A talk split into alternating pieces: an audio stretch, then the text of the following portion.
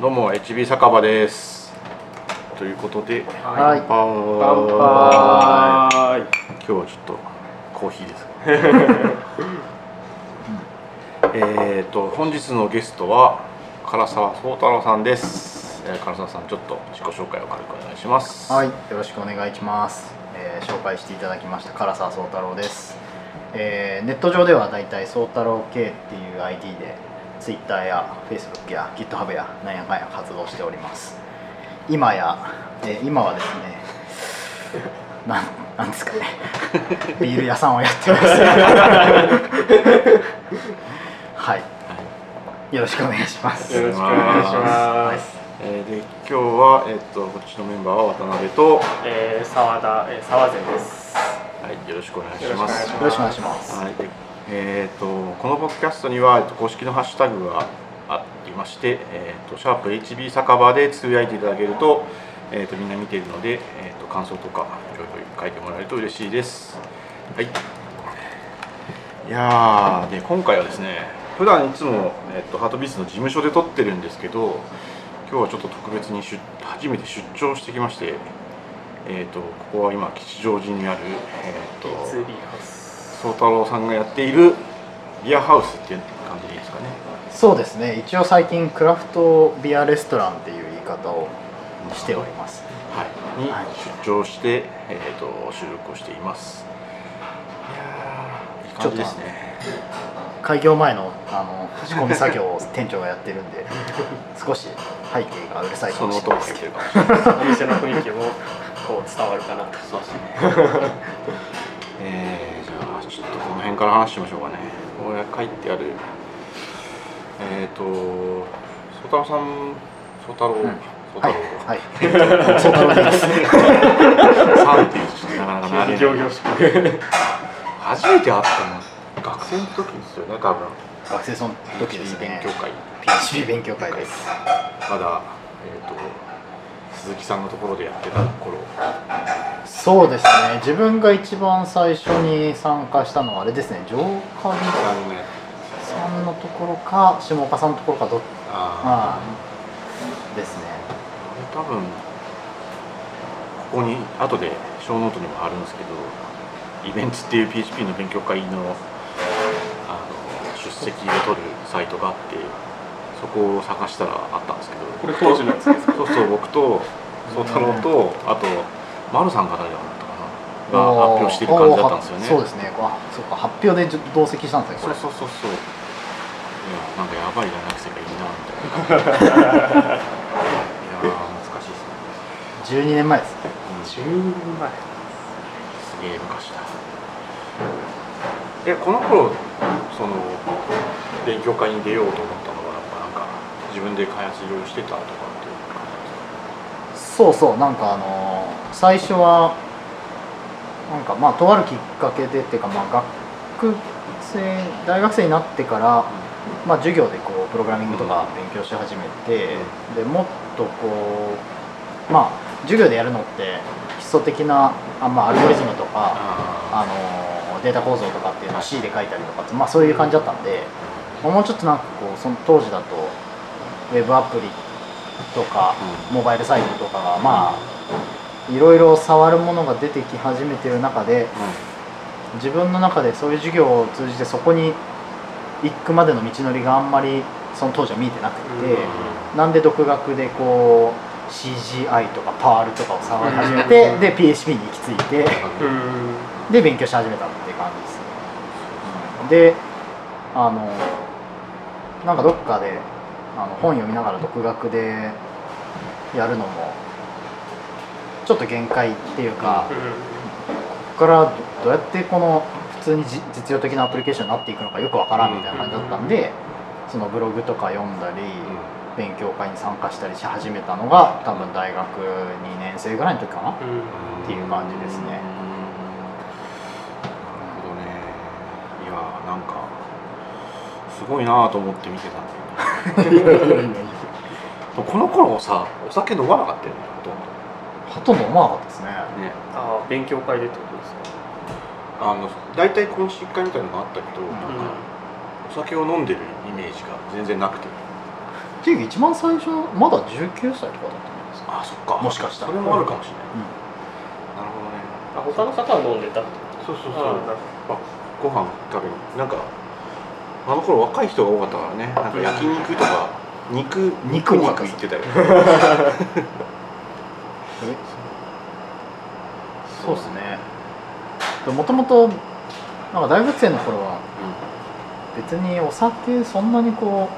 う楽しむっていうかおうん。お酒そのものを楽しむというよりかは、うまあ、サークルとかだとその、まあ、飲み会を楽しむみたいな感じが多かったんで、まあ、別に酒が好きというよりかは、ん。あの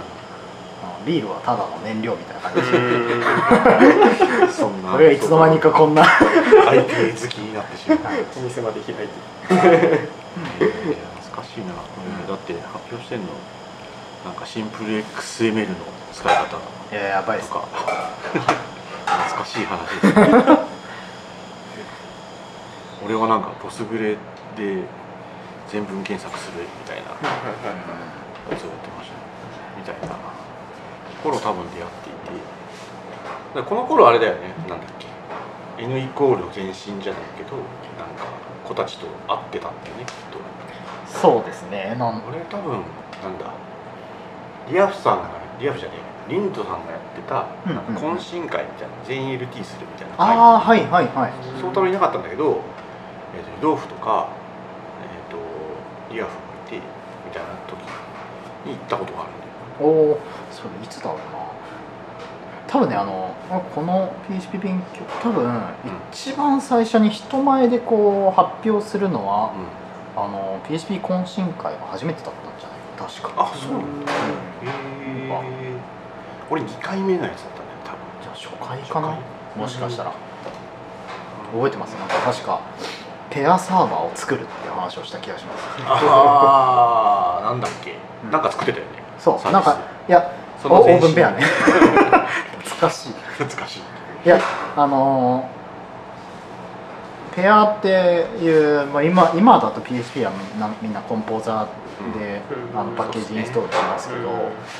あのペアっていうし仕組みが PHP にはあって、まあ、一応公式の、えーパッケージマネージャー。で一応バンドルもされていて、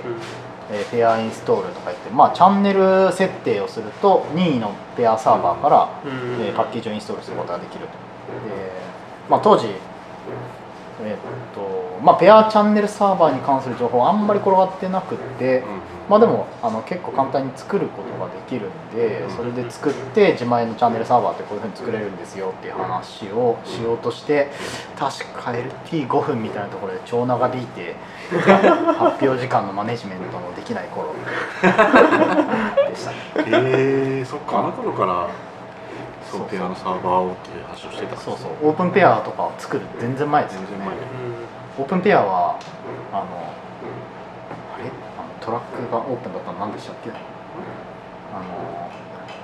共通共有の SVN サーバーを公開してたのなんなんでしたっけ？名前ちょっと忘れしちゃっサーバーなんだっけ？たいやあのパールのコミュニティの人たちが中心となってうん。あの作ってたやつのにヒントを得てそれを直接ペアインストールできるようにしたのがオープンペア。って感じです懐かしい懐かしい。あの頃若い人すごい多かったよね。みんなめっちゃ発表してたし、いやいいいい感じでしたよね。なんか、うん。まあ若い人若い人？まあでもハルトさんとか、ああそうねそうね。最近なんかみんなあんま見ないけどね PHP 勉強会行ってます？去年1回ぐらい行ったかうん。なかなか行けてないんですけど。ななかなか行けてないですね、そうでなんか若い若い若い若い若いって言ってるけど。その頃にそこにいた同同世代の人たちとなんか N イコールっていうのをなんかやってたよね。そうですそうです。あのーまあ当時 若い人いっぱいいたよねってあのおっしゃってましたけどあのって自分があんまり思ってなくてうん。なんかやっぱああいう場に行くと基本的にこう年上の方がかなり多かった。まあその社会人っていう中で見れば若いけど学生の友達が別にいるわけじゃなかったんではいはいはいなんかこうコミュニティまあコミュニティを作りたかったというかまあなまあ同じぐらいの年代の仲間が欲しかったっていうのがあって、でたまたま自分がよく S ナっていう PHP フレームワークについて調べていた時にそのそれについての記事をハテナブログで書いていた人がいて、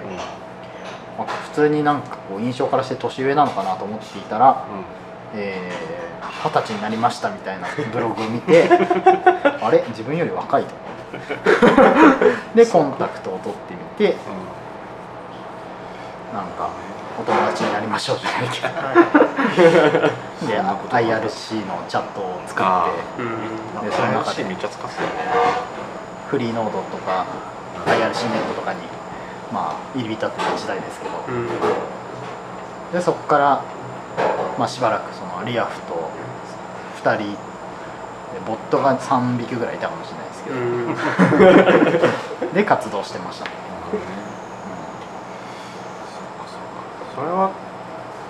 リアフあの当時北海道あ北海道です。ああ基本完全リモートでそうそうもう、まあ、チャットの中はまあ関係ない北海道。じ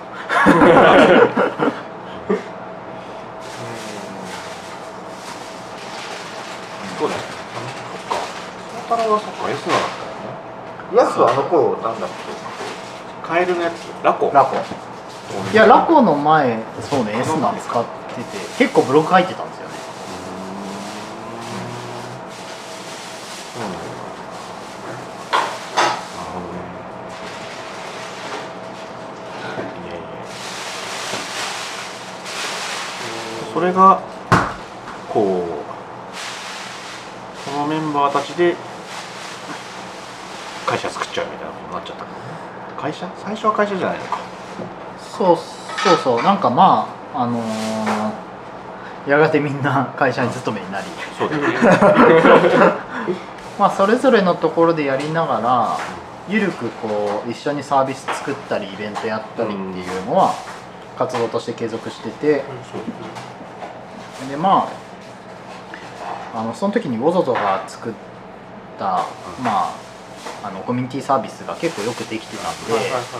あのまあ、これまで結構みんなそれぞれ自分の作りたいものを N イコール名義で出すみたいなぐらいの緩いつながりだったんですけど、じゃあちょっとこのオドドが作ったサービスみんなで開発しようよっていう話をしてて、うん。でその時たまたまあのまあそのサービス一章っていう感じで、うん。あの今あるをやってる件数に、うん。うん見てみてっていう感じで言ってたら、えーなんかこれいいねっていう感じになって、で当時件数のところにエンジェル投資してたうん。小沢を紹介してもらったっていう感じですね、小沢さんはそこに出資してたそうですそうです。ナナピーですね。でまあ紹介されたって言っても別にこの人に投資してもらえとかっていうよりかは、なんか会いに行ってみればぐらいの感じで、うんうんまあ、当時は全くエンジェル投資家の存在も、うん。まあ、そもそもあのそういう株式会社の仕組みも対してあ株を発行してるんでしょうぐらいの認識だったんで 起業するつもりは全然なかったんです。けど、うん。まあそう結果的にはそこで小沢の話を聞いてうん。とても刺激を受けてそういうつもりになってしまったという流れでございます。そうか。なんかその頃あんまりなんかこう会って会っていたことがなかったんでうんうん、こうふって気づいたらフェイスブックアプリを書いてる人ってそうそうそうそう。あれ何してんだろうこの人なんかいろいろ書いてたよね。スケジューラーとか。そうそうそうそう。あの最初はなんかフェイスまだ本当に会社あのみんなそれぞれの会社で働いてて、うん。でジョインできる人からジョインしてたんですけど、うん。あのまあ Facebook 向けのサービスをなんかいろいろ作っていこうっていうことだけは決まってて、でまあなんか API とかも結構癖もあるんで、うん。あのアプリの作り方と下調べも含めてなんか好きなものっていうかアイディアベースでなんか作ってみようって言って、あのクロコススケジューラーとかあとなんだっけな、えークロコススポット。なんか今で言うとなんだろうな。なんか友達がチェックインした場所みたいなのをまとめて見れるあと自分がチェックインした場所のをなんか線でつなげ Google マップ上で線でつなげてうん。移動距離を見れるとかなんかそういうスワーム的なやあー総務とかあとなんだろうな。いや本当はなんかソーシャルの力結構いいよねっていう感じでつあの食べログとか一般的なそのレビューサイトとかうん。で評価の高い店とかじゃなくて、えーなんか友達が勧めてる店を見たいとか、うん。友達がチェックインした店を見たいみたいな、うん。そういうのをまとめて見れないかなみたいなことを言ってて、まあ、今で言うと多分レッティとかちょっと近いかもしれない、うん。そうそうそう。そういうのを作れないかってあのクロコススポットっていう。もう今は亡きサービスですけど。作ってました、ね。そうか。それでその後あれだよね。会社が会社がいろいろあって。そうですね。まあその辺はまあこうリンクを貼っとくので興味がある人は読むといいかなと思うんですけど。僕実は手伝いに行ったことがあるんだよね。そうなんです。半年間ぐらい。半年間ぐらい。あそうなんですね。あの iOS アプリ作るみたいな時に、はいはいはい。あのあれ当時フリーランスだったんでした、ね、そうそうまだ会社にはしてなかったのかな、うん。そう。でなんか「カズさんちょっと相談があるんで飯食い行きましょうよ」って言われて、六本木の寿司屋に連れてって。そうそう。でなんかヤフーさんに入っている時にあ週12ぐらいとかでやってアプリひな形みたいなのを作ってあたんですよ。あ一応 PHP じゃなくオブジェクト。そうそうそういやあれちょっと心の残りのあるプロジェクトですよね、いやというのは自分も当時本当にそのいやなんか結局出さ出せなかったんですよね。そうですね。あそうなん頓挫して。いやっていうのはなんかそもそもいやじゃあ何のまあそのプロジェクトそのもののコンセプトもちゃんとしてなかったっていうのもあるし、うん。あの外注というか、まあ、そういう業務委託のメンバー含めたプロジェクトのマネジメントの仕方なんかも俺も全然こう知らない頃だったんで、なんとなくこういうの作りたいみたいな感じでずるずる進んじゃってじゃあどどこまで行ってどういう感じでリリースするんだっけみたいなのがうん。ちょっと曖昧な感じで。そうなんですよね。まあまあ未熟な頃。そんなこともありました。そんなこともありました。あれはでもいい経験でしたいやこちらこそ。いやいや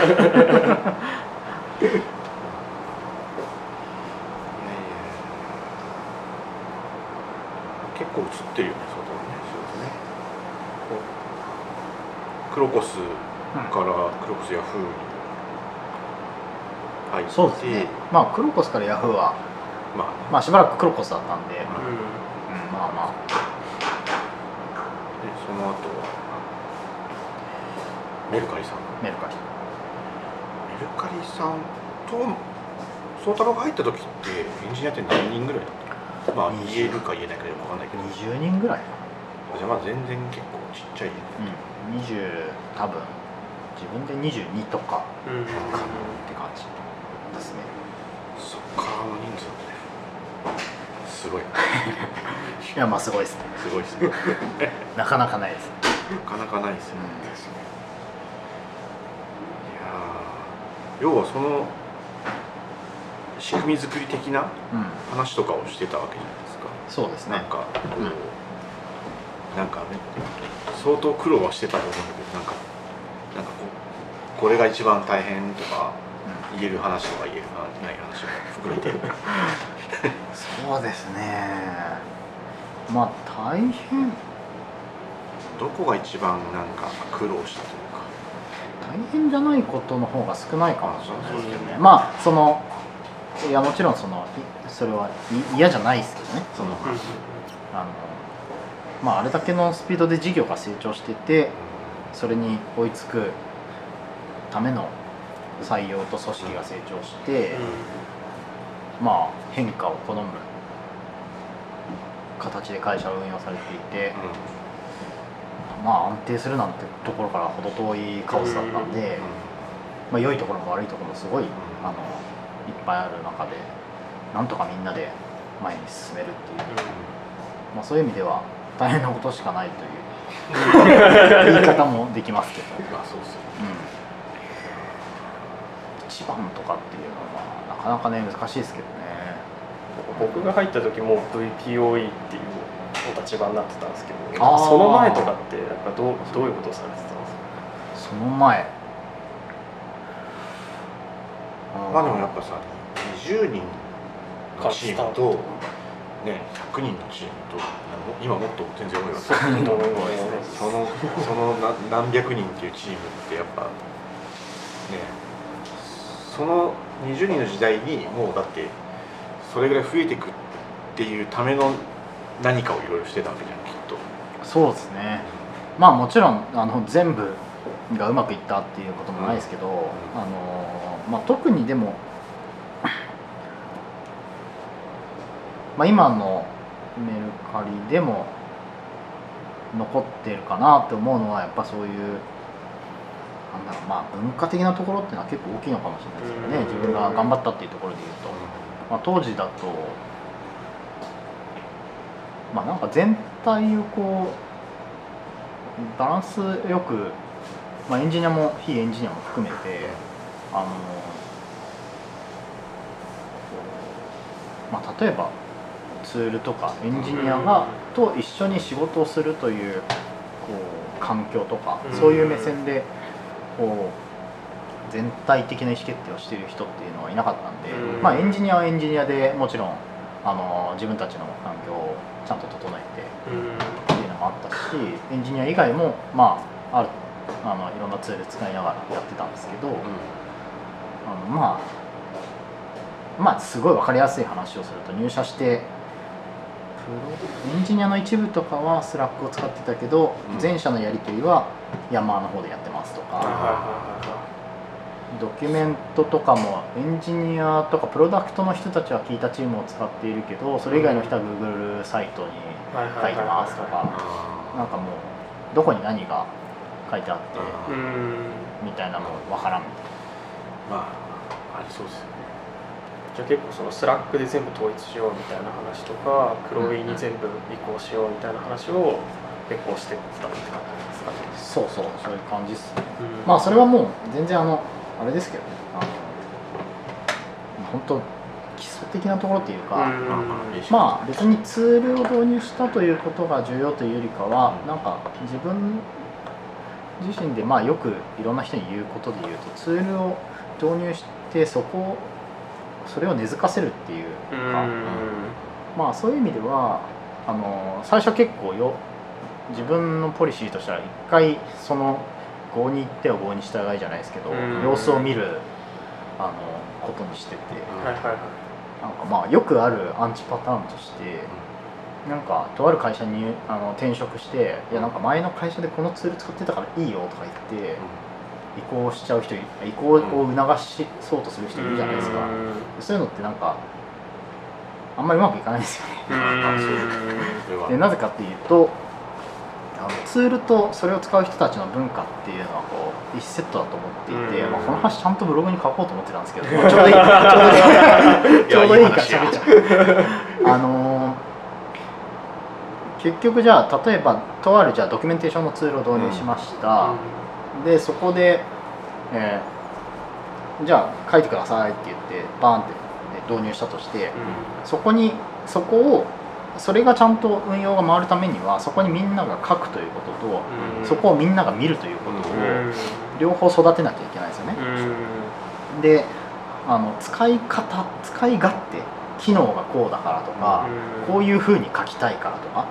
まあ、例えばマークダウンで書きたいとか、例えば WYSIWYG で書きたいとか、なんかそういうこうツールの機能だけを見てあのそういうものを導入した時に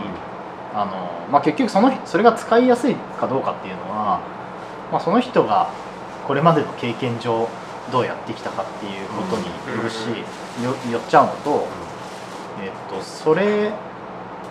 が結局ワークしていたのはその人が前にいた環境の文化的背景があったから、その中でそのツールがうまくワークしていたというだけで、じゃあ入社してなんか前の会社と比べてここってこういうふうにドキュメント書けないしいまいちじゃねえとか、なんかそういうことを思ったとしてじゃあそれをまあ機能がこういうふうなの使えるからこっちのツール使いましょうって言ってやったとしても、あの大抵問題はそこじゃないみたいなことが多い。で問題結局その問題を見その今のパッと見、まあ、入った時の印象としての課題感みたいなのはすごい重要なんですけど、うん。なんでまあそれを一回メモっておいて、でその上で今その会社で根付いている会社とかあのツールとかうん。使い方っていうのがどうなっているのかっていうのをしっかり観察する。でそうすると今使ってる人たちがどういう仕事のやり方をしてそのツールを使ってどういうタイミングで見て書いて更新してっていうことが行われているのかを見ると、まあ、本質的その会社におけるその環境におけるこう課題感っていうのが浮き彫りになってくるはずでじゃあそれを解決するその課題があると感じたものの答え合わせを一番最初に感じたものとしてでそれを解決できるツールとして自分が提案しようとしているものがまあベターなのかあるいはベストなのかっていうところでようやくこう提案ができるかなっていうふうには思ってます。なので、えっと、ツール変えるとあのそれまで培ってきたそのツール上に根付いている文化も一緒に変わっちゃうんですよね。なので例えば、まあ、これまでこれこういうツールを使っていてすごく書いてくれてた人が、えーじゃあ誰かのツールの一声で別のツールにわーって移行しました、でそしたらその人今までこういうふうに更新してくれてた人がなんかシームレスにそっちのツールに移行しなくなって書かなくなっちゃうとか、でなので僕がよく言ってるのはそのツールを導入するときにはそういうこうツなんか書くという行動も移行しなきゃいけない、でそうするとそこの上にじゃああドキュメントがこうこんだけあるんですね。こういうプロジェクトをするときにはこういうドキュメントを書いていくんですね、でうん。そこにこういうのが載るんですねみたいなことが一緒に育っていって、まあ、ようやく移行プロジェクトとしては完成なんじゃないっていう、まあ、なので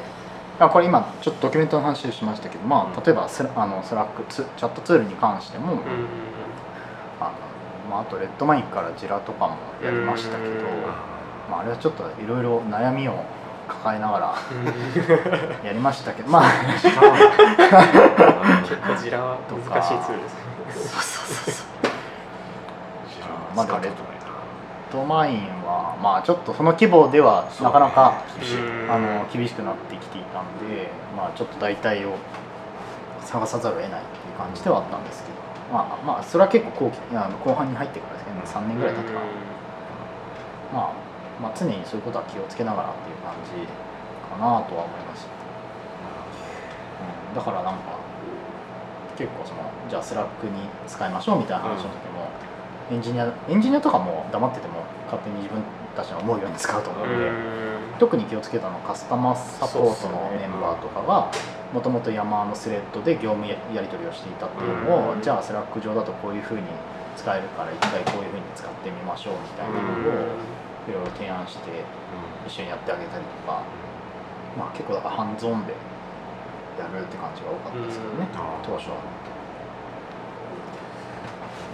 その時でもカスタマーサポートの人数って社員の半分以上占めてたそうね当時だと3 4 0人ぐらいかな。うん。あでもそんなになうんでもさん30人ぐらいいたかはいはな、まあ、全体で多分80いないぐらいだいうーん。ですよね。70ないなんかその文化の話ってその、うんうんまあ、メルカリって急急成長してこうどんどん人増えていったじゃないですか、うん違う文化のところからいろんな人がこう入ってきてオンボーディングだとかしていかないといけないと思うんですけど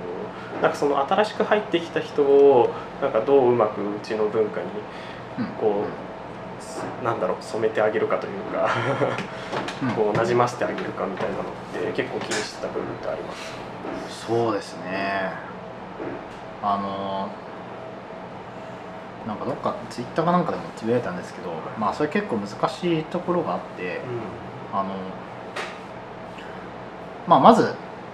文化を形成文文化って一体何なのかっていう話でいうと原えっとまあこれは人の言葉っていうかあの DHH あのなんだっけ小さなチーム大きな仕事に書いてある言葉を引用すると文化っていうのは、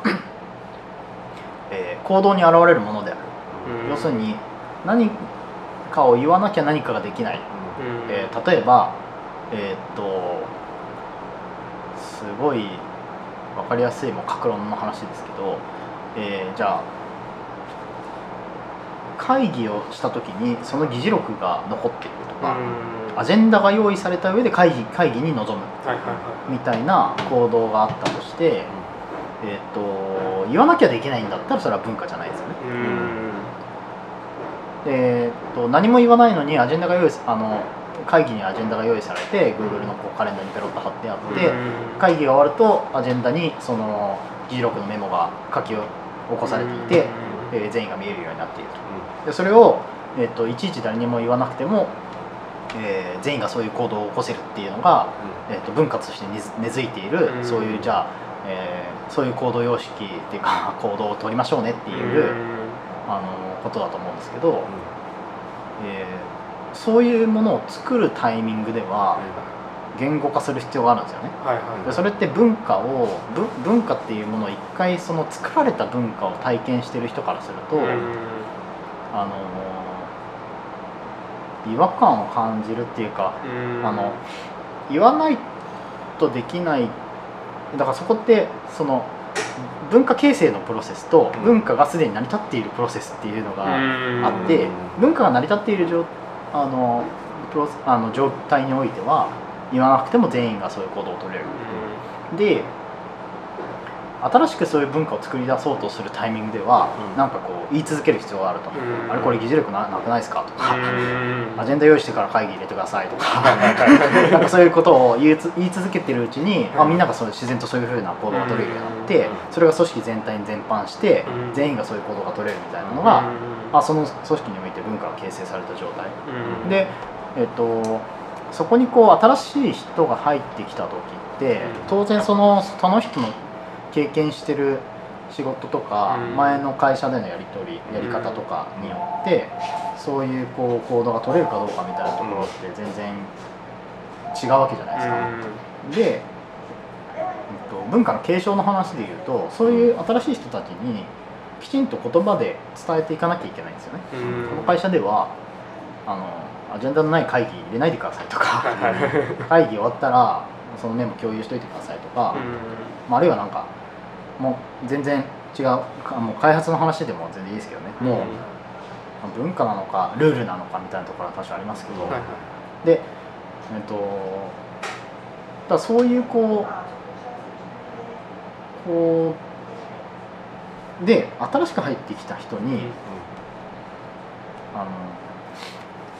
でその文化形成された状態にいる人は一方でちょっと勘違いをしてしまうところがそういう文化はなんつうんだろうな言わなくても伝播すると思ってる人が多少いる。であたでなんかそういう人がよく言うのはなんかあのうちの会社らしくない人が入ってきましたねみたいな。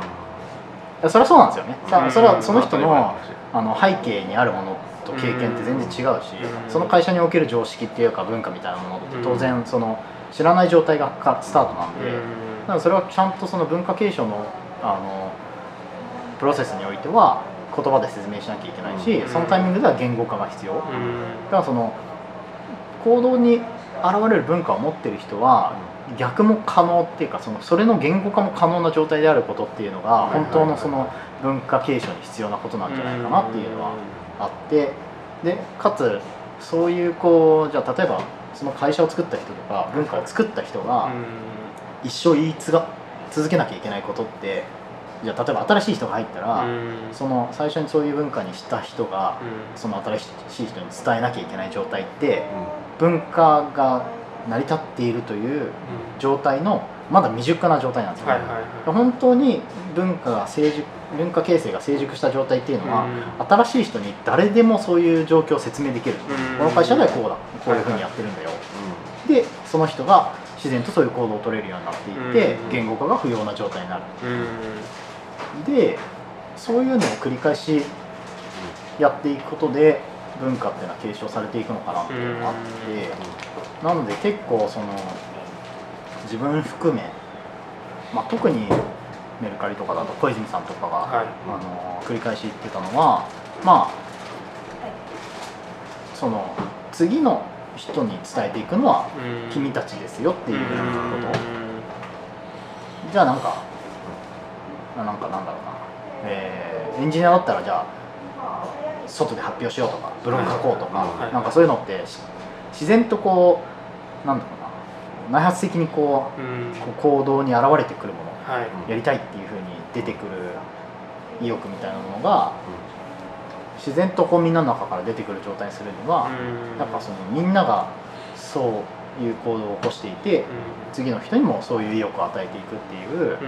状況を作る必要があるかなって思っていて、まあそういう意味では自分が特に注意していた部分に関してはそういうところをすごく意識しながら次の人に伝えていってもらう新しい人もそういう行動を取れるようになってきてまあしっかりそういうことができたらちゃんと褒めてあげるとか、なん。かそういうところはすごく自分が意識しながらやってるっていうところですね。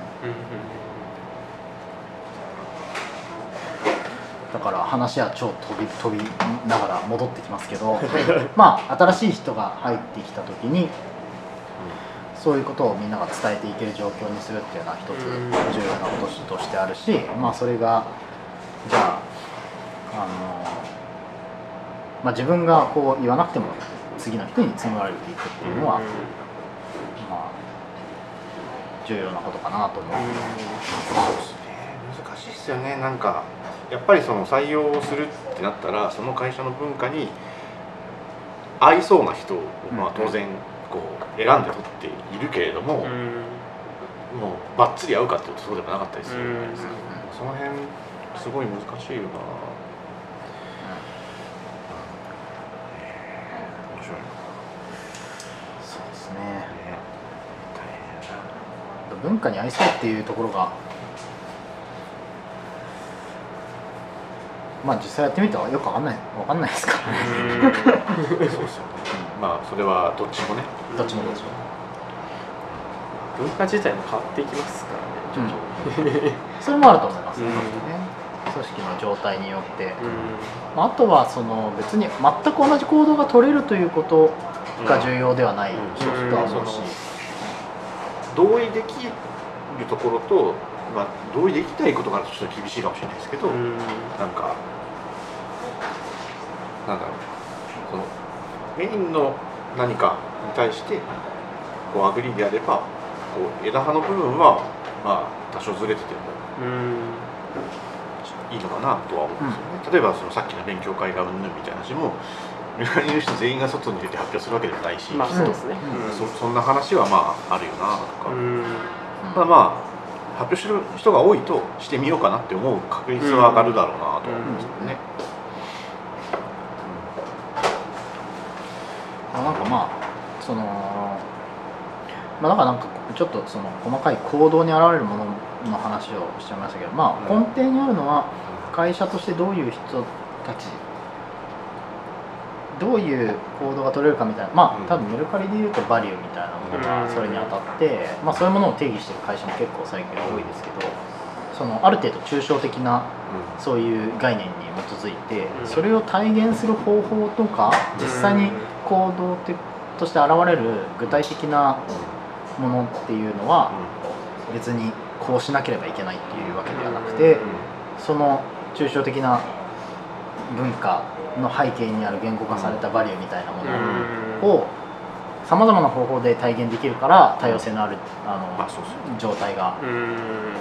起こせてそれはやっぱりプロダクトとか組織運営の多様化みたいなところに生かされる、まあ、それが理想的な話だと思いますですね特にメルカリさんとかねあの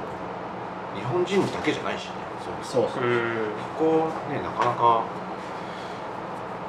その、ね、言語化みたいなのちゃんとしないとなかなか伝わらないみたいな、うん。うん、そうですねでもバリューアップので結構分かりやすかった部分はありましたよね、うん、うん、あこれが B アプロなんだ。これが All for One なんだこれが Go Bold、まあ、ちょっと Go Bold に関しては揺れるところがたまにあるんですけど。そうですね。それやっぱちょっと抽象的な概念が必要ですよ、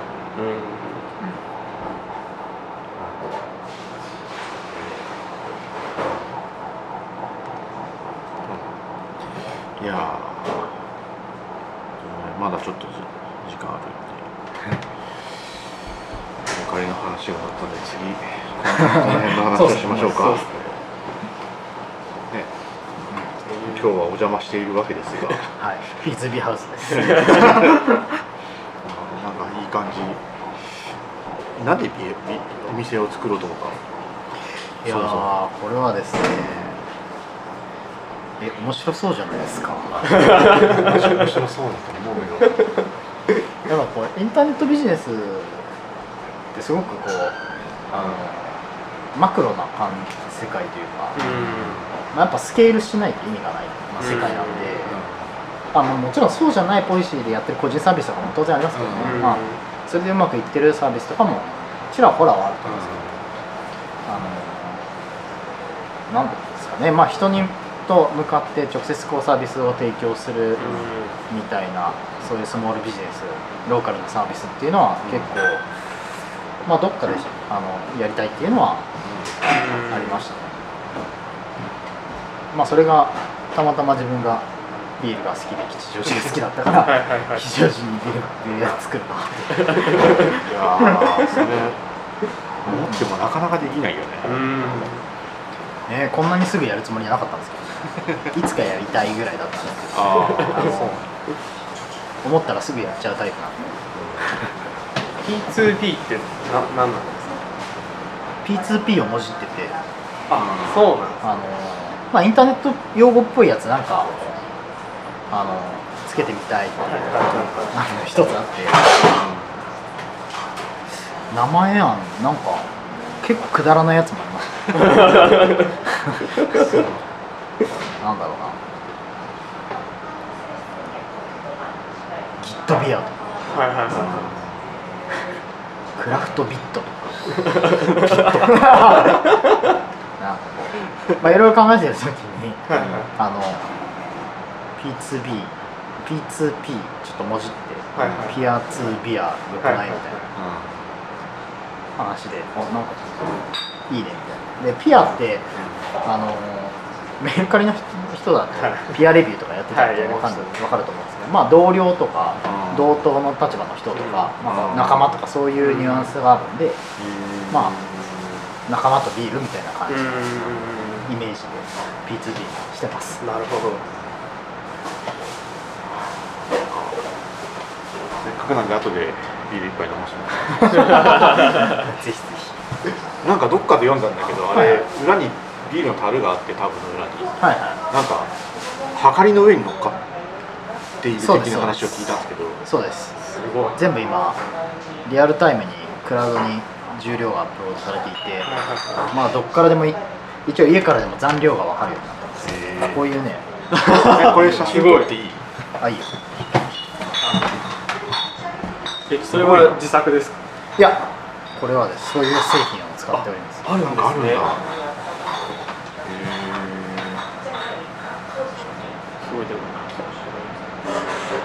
他もいる えー、すごいね。こういう製品あるんだ。そうなんですよ。でこれ面白くて、うあのいやビアダルの残量ってまあもちろんその持ち上げれば分かるんですけど、ん、うん。はいはいはい。あのいちいち冷蔵庫の中入んなきゃいけないし、うんあの心理的に安全な状態作りたいじゃないですか、あとどれぐらいでこれがなくなりそうなのかを、知っておけばアクションが取れる、うん。なのでなんかこうそういうのないかなっていう IoT とかいろいろ調べてたら、あのそういう製品がまさにドンピシャで IoT 重量計っていうサービスがあの商品があって。はいでいろいろ調べてコンタクト取ろうとしたらあのなんと元一緒に仕事してたうんメルカリの人ですけど 人があの、転職した先でで自分もすごい一緒に仕事してた人なんで、うまさまさかと思ってメッセージしたら「おお!」ってなっはいはいてで導入することになりました。えー、すごいね。じゃああれ残量が減るとなんか通知が飛んだりとかするそうそうまだ通知設定をしてないんだけど通知が一応はまあリアルタイムまあ基本的にはこうウォッチしてるんではいはいはいはいまあまあまあわかるって感じですけど。すごいな。面いやそうなんですよ。いやすごいとはいえ結構商品を入れ替えるんでまあこれなんか、うん。あの結構自動発注とかまでできる製品なんですけど、はいはいはいはい。一応自動発注とかはしてなくてまああのビールの入れ替わりで、まあ、次これ入れたいとかもあって、うん。まあ一応これ見ながらそろそろこれなくなりそうだからこれ発注しとこうとかってはいいうのをやってますなんか他になんか仕掛けないの？仕掛けね確かに。あでもレジとかはあれだよね？iPad とか。そうそう。レジと注文端末とあとあ予約も一応連携してるかな、はいはいはい。っていうのと一応今裏側でスクリプト作ってるのがそのレジ上まあ時間帯別のその予算っていうか、うん。と実績の付き合わせでうその予実取れるようにしたりとか、まあ、時間帯で今セグメントちょっと切ってるんで、いはい4時オープンってちょっとファミリー層とか、あはの早めの時間帯は単価ちょっと低めだし、んうん。7時から7時から10時ぐらいだと、まあ、一番単価の高いお客様がこう来るイメージだし、うん。まあ、それぞれごとにこう満席率と単価でそうするとで日付日ごとの予算が出ると思うので,、はいはいはでそれに対して実績どうだったかっていうのは、うあのポスター末の API とかを使って分析するみたいな。あとはそれと、あのービールの残量と出た、えービールの、あえっとまあ、メニューそのどのメニューがどれぐらい出たかっていうところも当然データとして取れるんで、まあ、それを付き合わせすれば、えっとまあそういうなんだろうなどの一応一応その計算機上は何リッターのビールで何何杯どのサイズが出れば、うん。あのいくらになるかっていうまああとロスも少し出るんで、うん。あの洗ったりする。あそうはい洗浄したりとか泡の部分捨てたりとか、なんでロス率も出せるし、うん。それによってこう単価の適正性とかも、あの調べることができるんでそういう、まあ、あとはもうちょっと進んでいくと、お客さん別のこう好みのビールの種類とか、なんかそういうあの人気の傾向とかそういうのも調べることはできるかもしれないですけど、いやー面白い。ね そうそうそう。いやーすごい。なね。実際にこう IoT っぽい感じで集めるデータを取れる場所があるってすごい 楽しいよね。そう。やっぱそういう意味ではやっぱり作ってよかったビール屋さん、うん。まあ別にビール屋さんじゃなくてもいいんだけど。うリアル店舗で実際にそうやって動くデータがあってでそこでゴニョゴニョやってるとなんかまあ面白いよねっていうか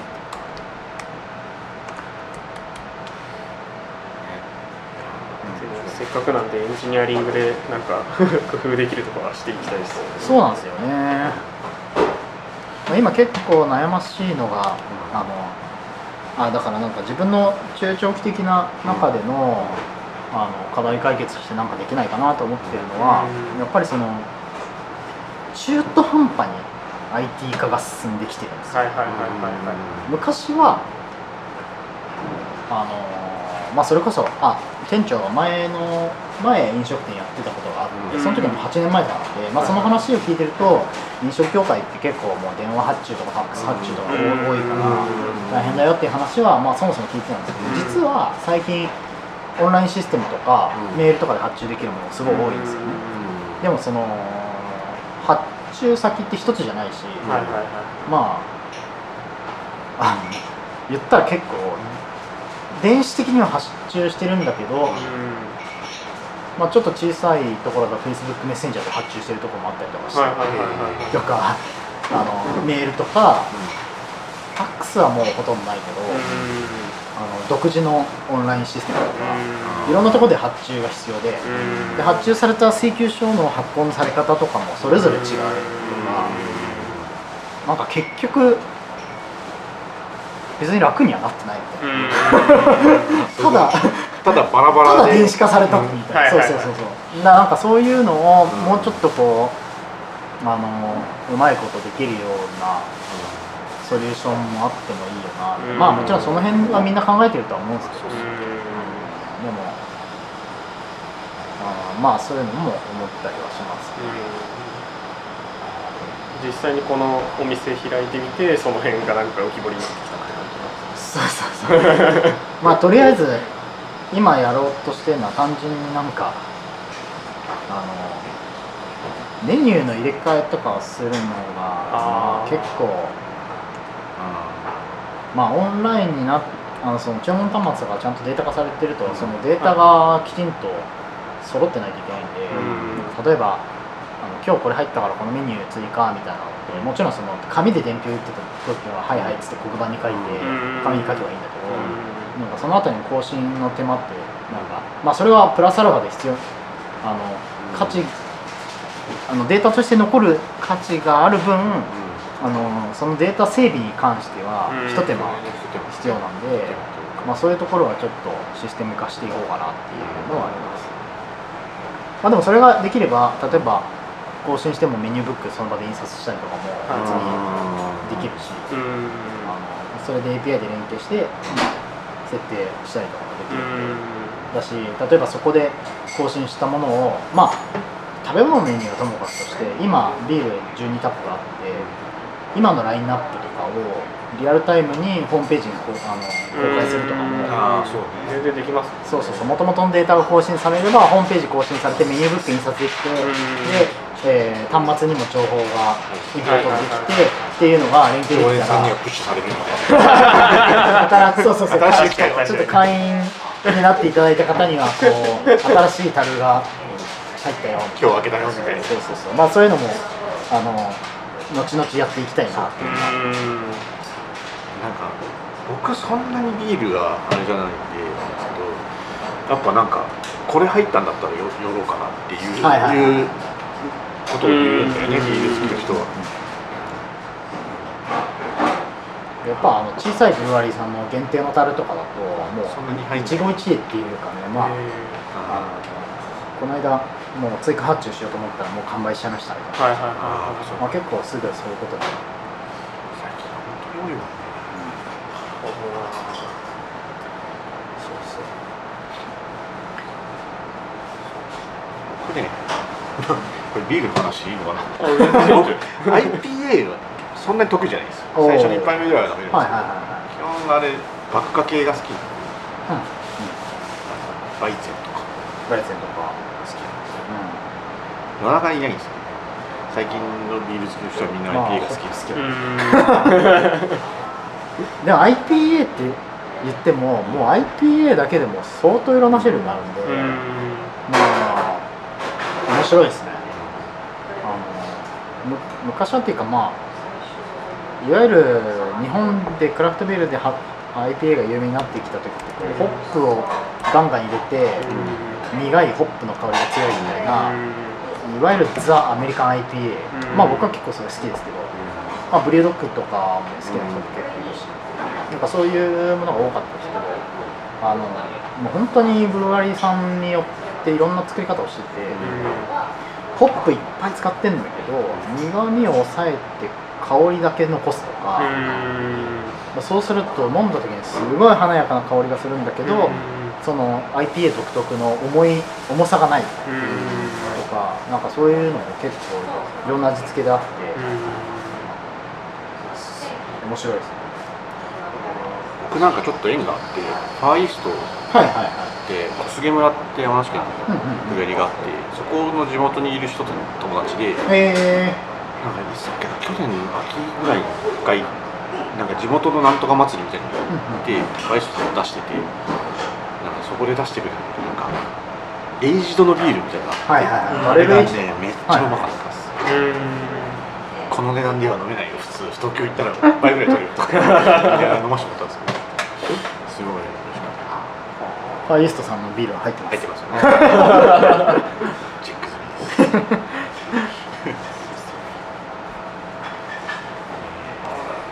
いやでもそういう小さいブルワリーさんと付き合いとかも始まってまあ、結構面白いですねみんな、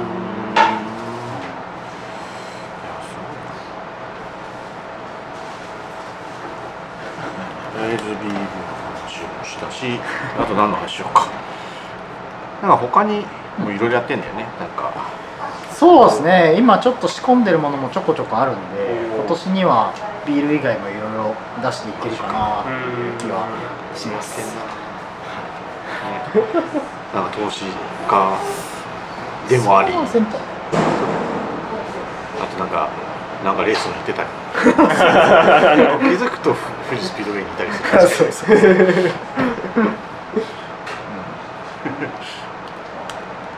まあ、投資はね自分の好きな範囲で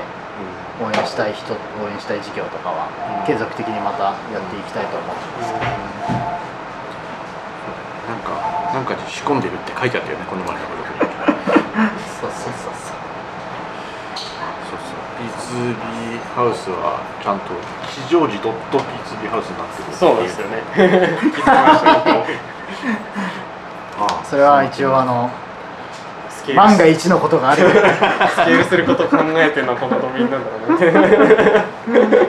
今後もしかしたらそういうこともあるかもしれないなるほという。本当かな。ドドットとかになるかもしれな。いいやいやまあとりあえずおみリアル店舗の方は一旦はあのここで全然手一杯ですけど。え今は何？結構毎日毎日？毎日経ってます毎日経ってるそうなんです。まあ先週バイトばっかりでしたね。うーん。じゃあ、もうすぐまたちょっとビール半半別のこと半々みたいな感じで動く時期も来そうって感そうですね、じ。なるほど。う楽しみですね。何やったろう全然予想できないですけど。ん、いやいや。あでも実店舗以外のことってことですか？ねそうそう。まあ別にあの IT 業界を辞めたわけではないソフトウェアエンジニアとしての。そうですね。面白い。なんかなんか他に話しておりあります？えー、皆さん飲みに来てください。バンバン番宣しちゃったんで show note にちゃんとこうショップ貼っときますんで。いやいやあのーまあまああの面白いことやっていきたいと思います。そうですね。はい。実際お店に来たら宗太郎さんも出ることの方が多いってことそうですね。今なら。今は。あの当面は多分いると思い。ますはいはいはいなんかお話ししたいみたいな方がいれば。みたいな実際そういう方かなり多いです。はい。なんかカウンター席とかで。ああいいっすねお話しさせていただいたりそんな感じですかね今日は、今日は初めての出張収録でした。がありがとうございました、ありがとうございました。えー今日のゲストは唐沢宗太郎さんでした。ありがとうございました。ありがとうございました